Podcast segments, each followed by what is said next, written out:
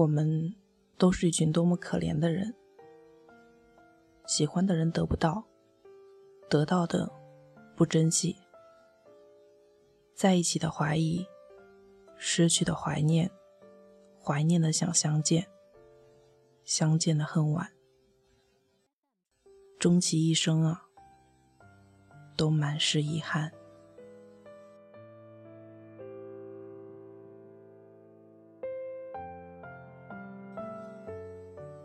你好，听故事的人，这里是荔枝 FM 四八二三一六，我是主播陆离。今天呢，我们要来分享的文章是来自于七几年的九月十三，愿你喜欢。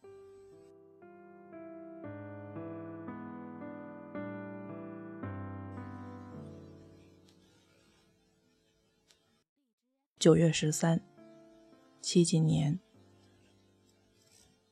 今天是九月十三号吗？是啊，怎么了？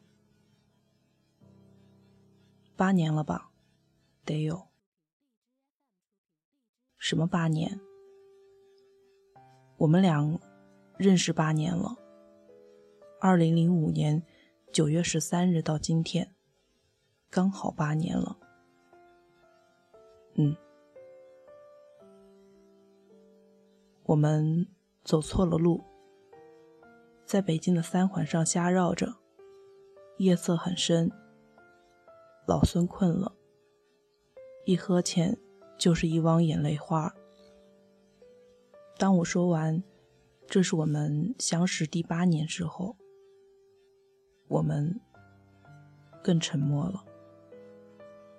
车内狭小的空间里，空气凝固起来。我们像两只弱小的昆虫，突然被困成了一块琥珀。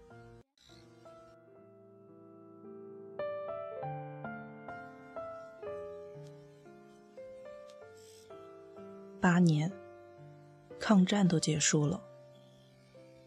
我很希望打破这寂静。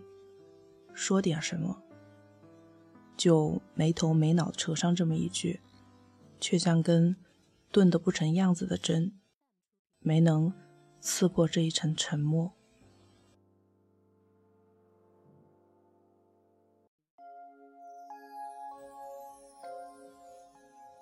老孙说：“怎么办？我想上厕所了。刚才怎么不上？”现在这里哪儿有啊？只能你把我送到酒店里，再去大堂上吧。还有多远？估计快了吧。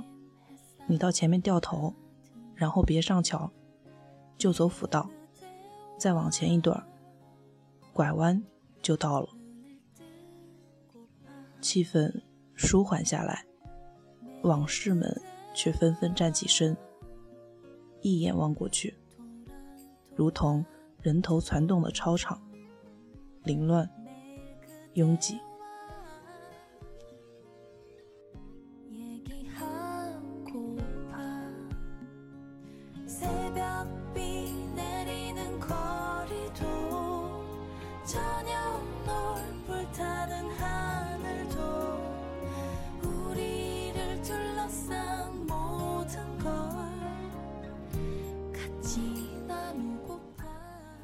二零零五年那会儿，我的日子还像清澈的溪水，叮叮咚咚的流着。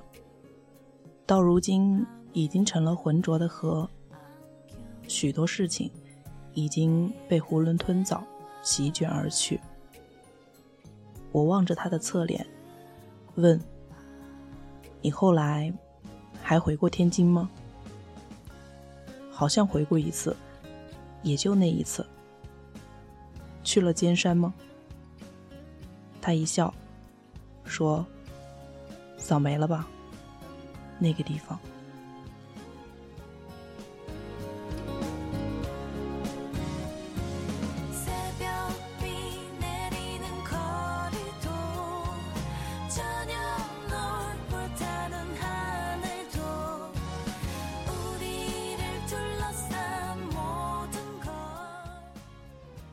尖山是过去天津一个卖便宜货的地方，那一带全是小商贩们住的破烂旧楼，吃的卖的什么都有，摊位像满口龅牙，参差不齐的挤着，人们摩肩接踵，三教九流。屌丝这个词在当时还没有，网购也还没有成气候，所以我还特意拿尖山引以为豪。他比我大两届，天津已经混熟了。也许是为了逃避对大学生活的失望，我疯狂逃课，经常和他在城市里东游西荡，吃喝玩乐，自诩。上得了友谊商场，下得了尖山市场。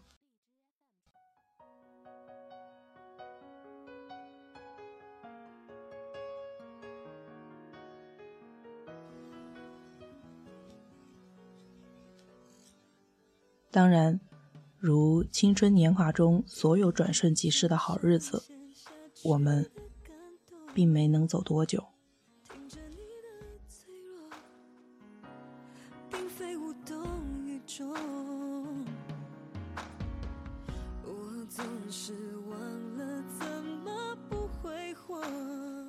后来，我在香港读书的时候，有个晚上，和朋友一起去油麻地夜市，正坐在地摊上吃扇贝什么的，脚下爬来了一只小强，探头探脑，吓得我心跳骤停，然后扔下一桌菜就要逃。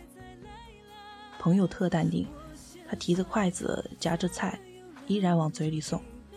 说了一句：“做人就要能屈能伸，上得了海港城，下得了油麻地。”那一刻，我哭笑不得，却不知道怎么突然想起了天津有关那座城市的一切，音声跃入脑海，在那个夜晚，像绳子一样把我捆了个严实。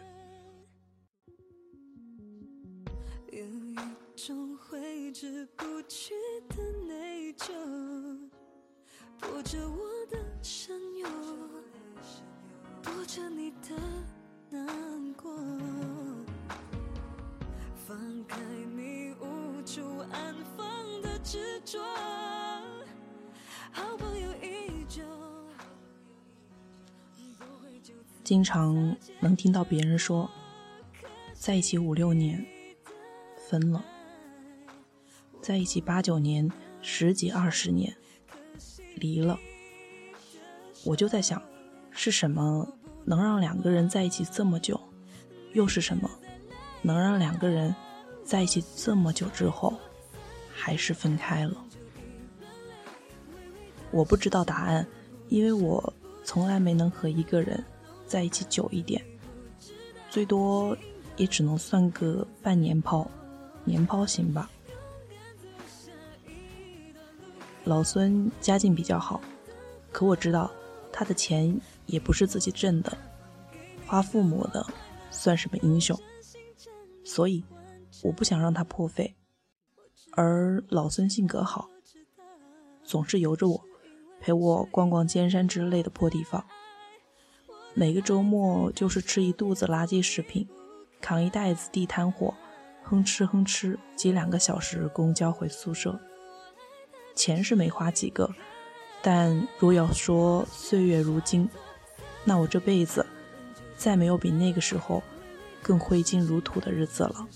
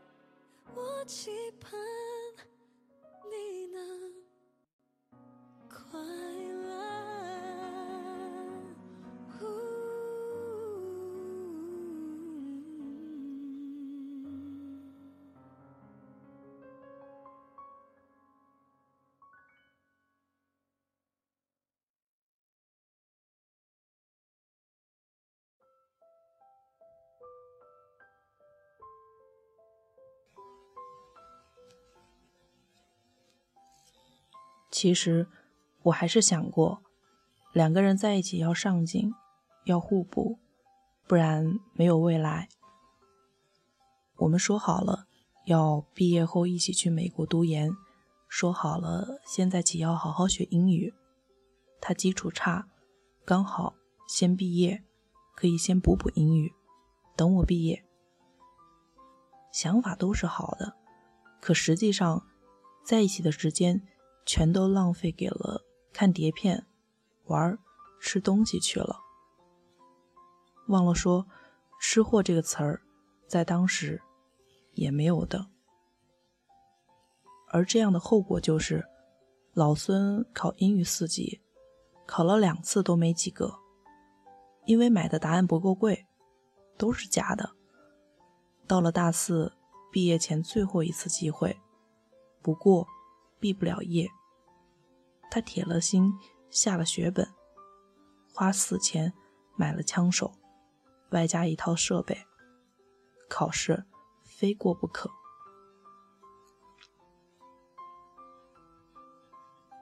考试那天，我一早混进他的宿舍，帮他穿设备。那是一套利用人体为导体，为无线耳机供电，连上手机，用电话听答案的系统。我按照说明书帮他把浑身上下的各种导线粘好，捆得像自杀式炸弹袭击似的，然后外面再穿上衣服，插好手机，连上耳机。测试了半天，确认无误后，他就悲壮的。赴考场。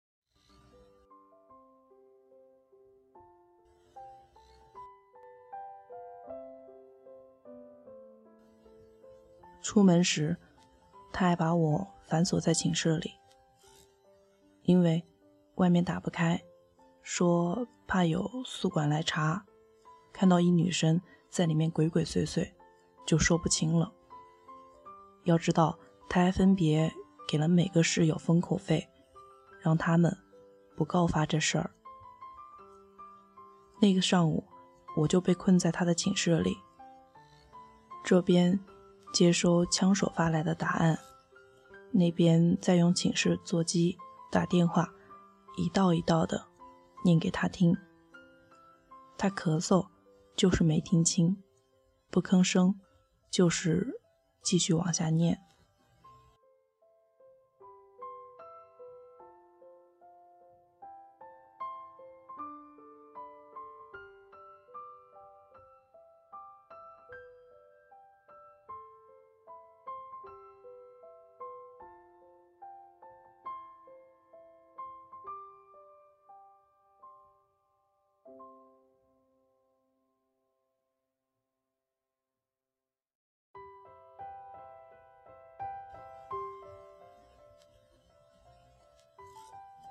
那个时候，黑白诺基亚声音挺大的，电话那头隐约传来整个考场此起彼伏的咳嗽声，当然，时不时也有他的。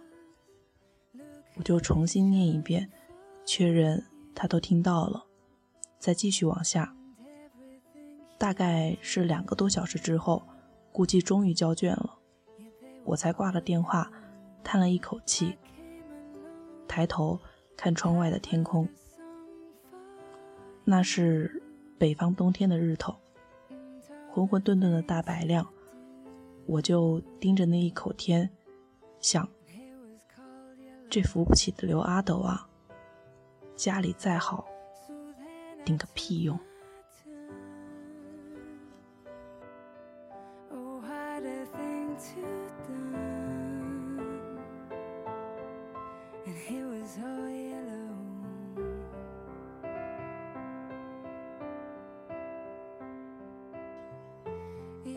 又过了半个小时的时间，死一般冷清的寝室楼里，渐渐有了人的声音。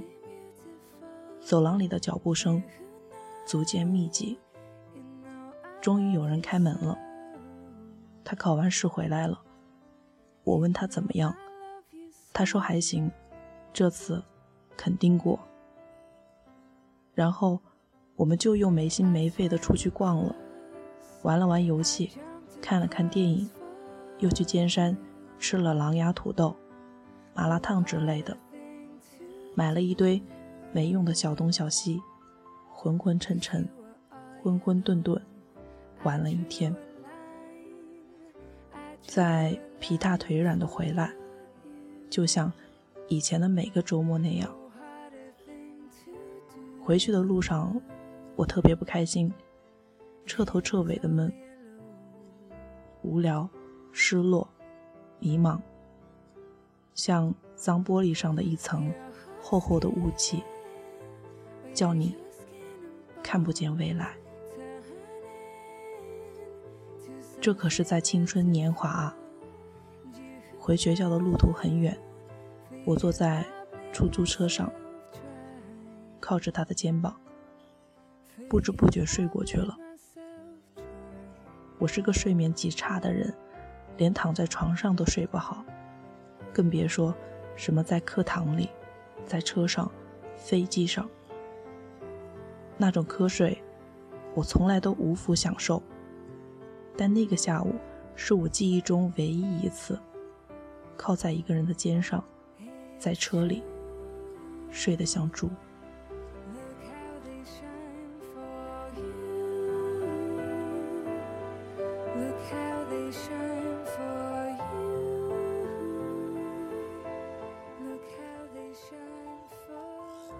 该下车了，他轻轻地叫醒我。我还在梦里，迷迷糊糊地下了车。过了好久，才清醒过来。他就一声不吭地拿着我们的大包小包，在前面老老实实的一步步走着。我看着他背影，想起刚来的那一觉，就跟自己说。该是一个多么信任、多暖心的人，才能让我在车上睡死过去。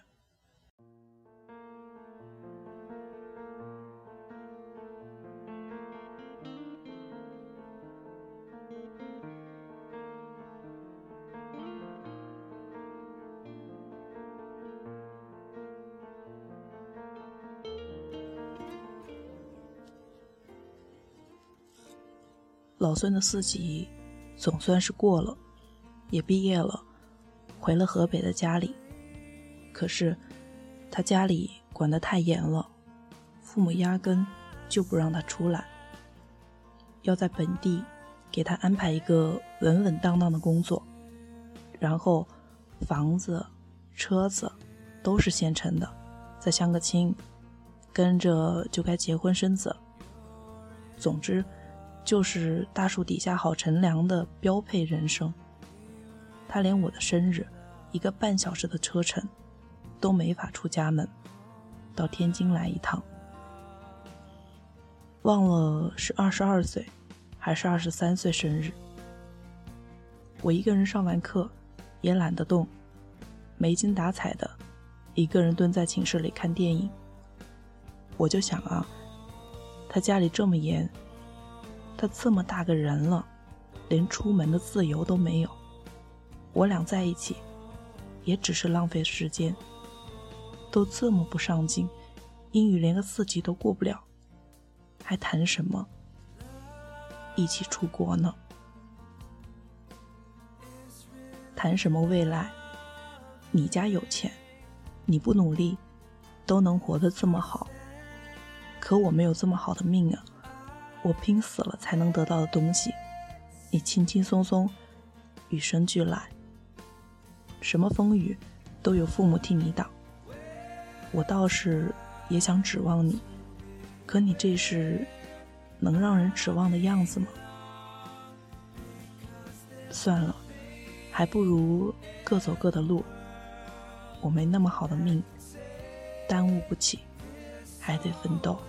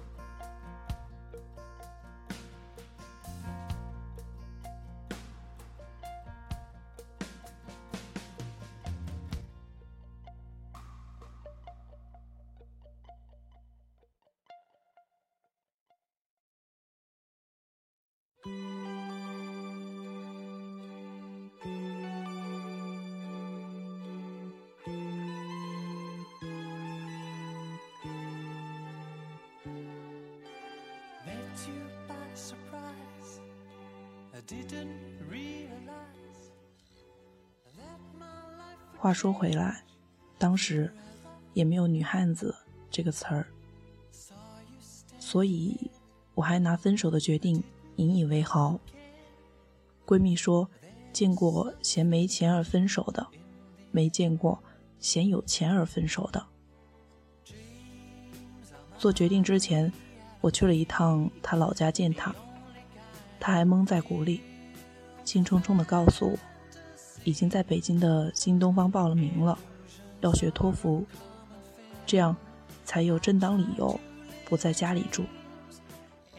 他们也管不住我了，到时候我就可以经常来找你。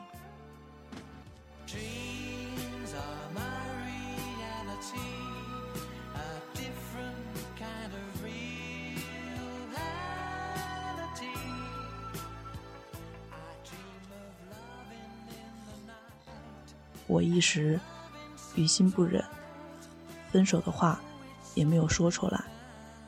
见完了面之后，回去想半天，还是发了一条短信给他。台词老套到俗气，我们分手吧。我已经和别人在一起了。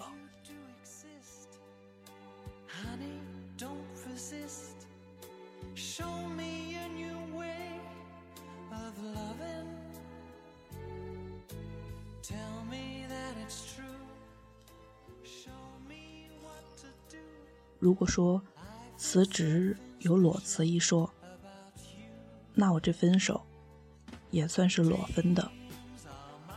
其实我想说的是，一个人在没有成为最好的自己之前，也不配拥有最好的对方。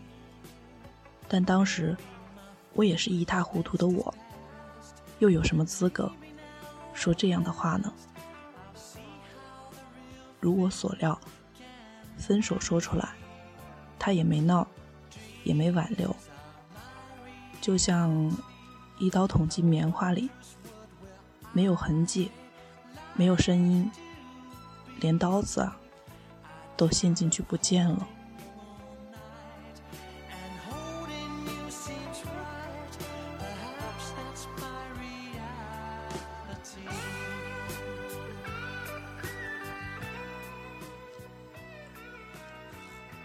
他只是在最后一次约我见面的时候，带了一大箱子东西，在滨江道的星巴克里面，把所有有关于我记忆的东西，全部都还给了我，包括里面七个笔记本，抄满了从我们认识的第一天起，所有的短信记录，一笔一笔，一个字，一个字。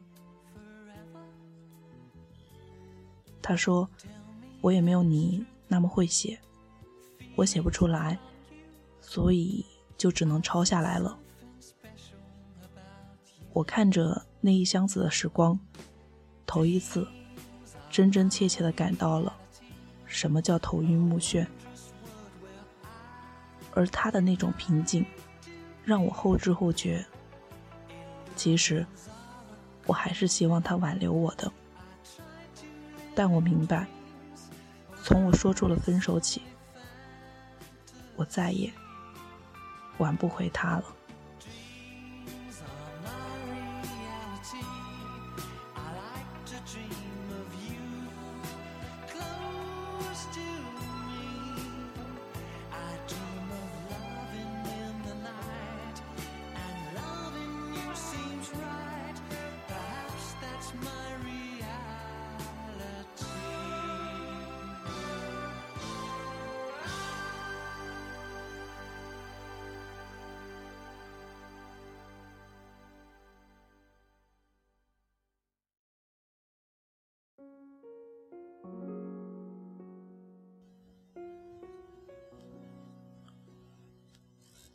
失去一个人并不难受，难受的是无可挽回。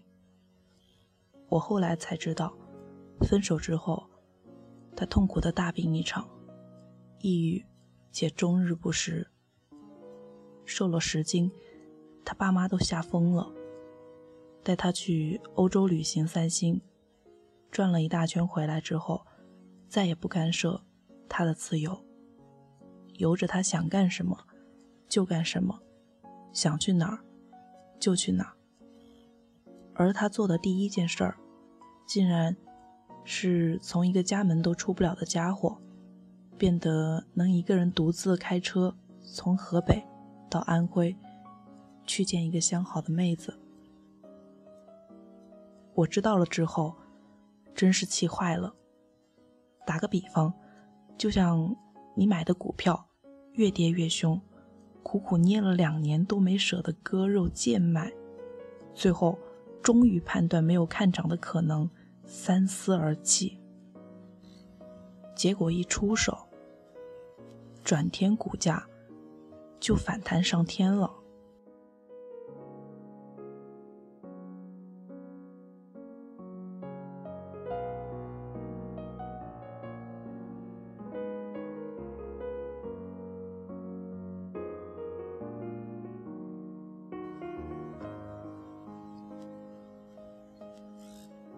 让我气坏了的还在后头。他开始痛定思痛，发愤图强，从一个四级都过不了的水平开始学英语，花了快两年，总共考了六次托福，终于被纽约的学校录取，并拿到了签证。在我刚好快毕业的时候，飞去了美国，嚷嚷半天。结果去成美国的是人家。他走之前，我有一天手贱，回到他的博客去看，有一则写的是：走得够远，已经忘记当初是为什么出发，沉甸甸的时间与辛劳，喜泪参半。那个博客里写满了他这两年的时间。如何度过？我一边看，一边掉泪，想了许多的如果，最终都只有但是。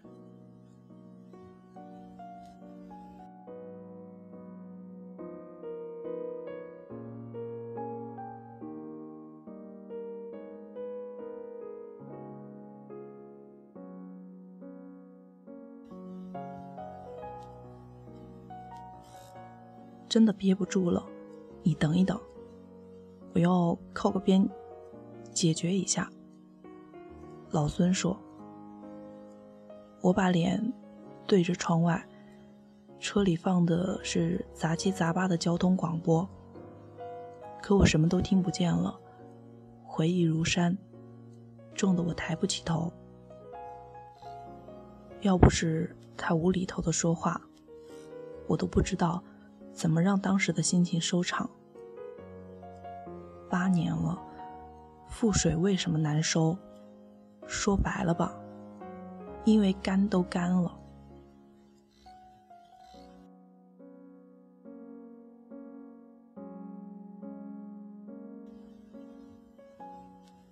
他把车子靠边，打开车门，两步跑到角落里，对着墙解决。等他回到车上来的时候，他开出两步，眼睛瞟后视镜的时候，才看到我的脸，吓得他一脚刹车，问：“你怎么了？”我心一横，想着，反正脸都丢尽了，也不怕再丢一层。今天真是豁出去了。于是，我就着两管鼻涕加两窟窿眼泪水儿，跟他说：“老孙，这一趟来北京出差，本来没想见你的，事情太多，但今晚的安排临时有变，就空出来了。我就突然想来见见你，我也没有想到。”你会回我的短信。我们认识有八年了，有的时候真的是非常想你。现在我的生活挺整齐的，也安静，早睡早起，在家里赶稿子。有时候夜里气氛到了，会想起好多以前的事儿，说是突然想见你，其实也不是平白无故的。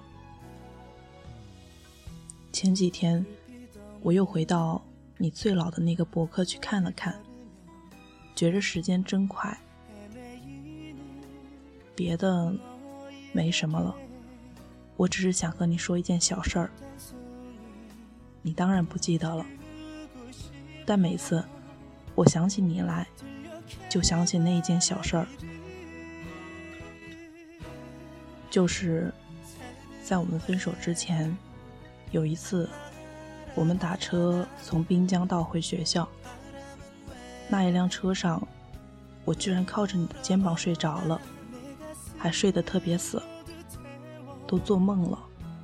到下车了的时候，都不知道这种事情从来没有过，以后也没有了。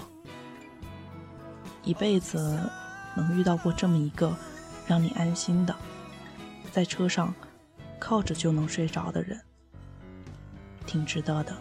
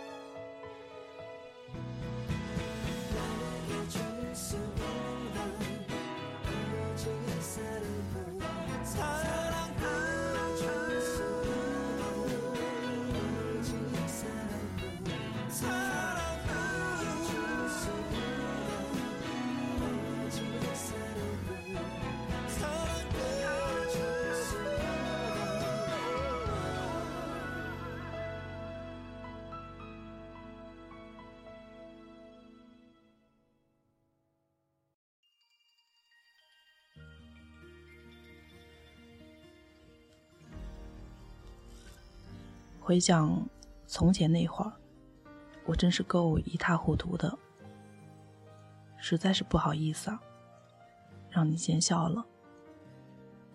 经过这些年，现在我觉得一切都变好很多，大约是我最好的时候了。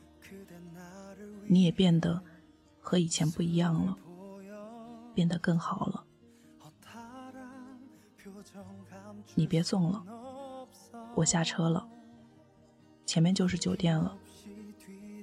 下次来北京，再见。他沉默，不作声，也没有看我。我觉得再多一秒都待不下去了，打开车门，下了车。身后没有声音。过了一阵。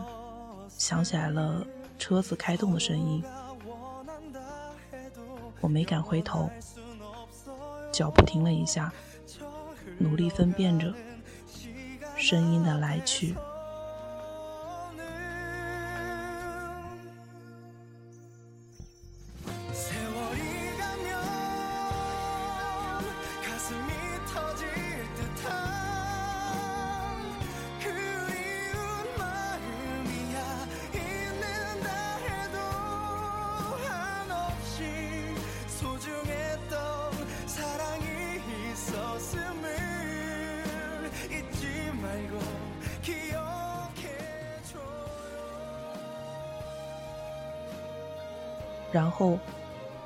确认，他的车子已经渐渐驶离了。那一瞬间，我伤感极了，却又如释重负。没有什么偶像剧里的谁飞奔，追上谁，大雨里拥吻。那是一个平静的，连风都没有的夜晚，街上也没有人。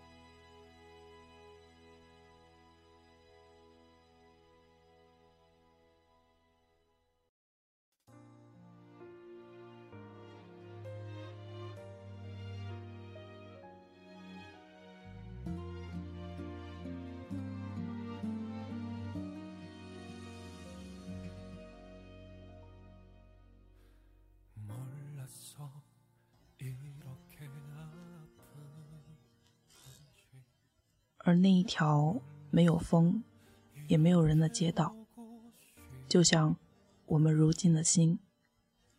它曾经人来人往过，热闹过。可是啊，每当夜晚来临，它却只是一个人卧在黑暗里，静静的想：什么时候，只要有一盏路灯亮，一盏。就好了。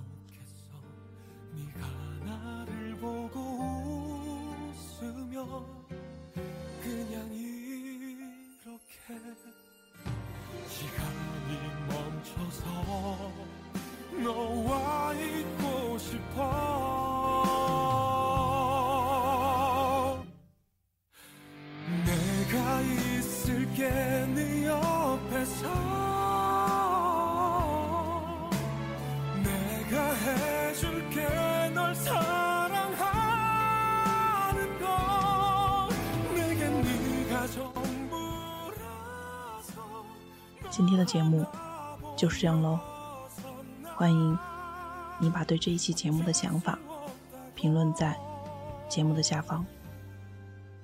我是陆离。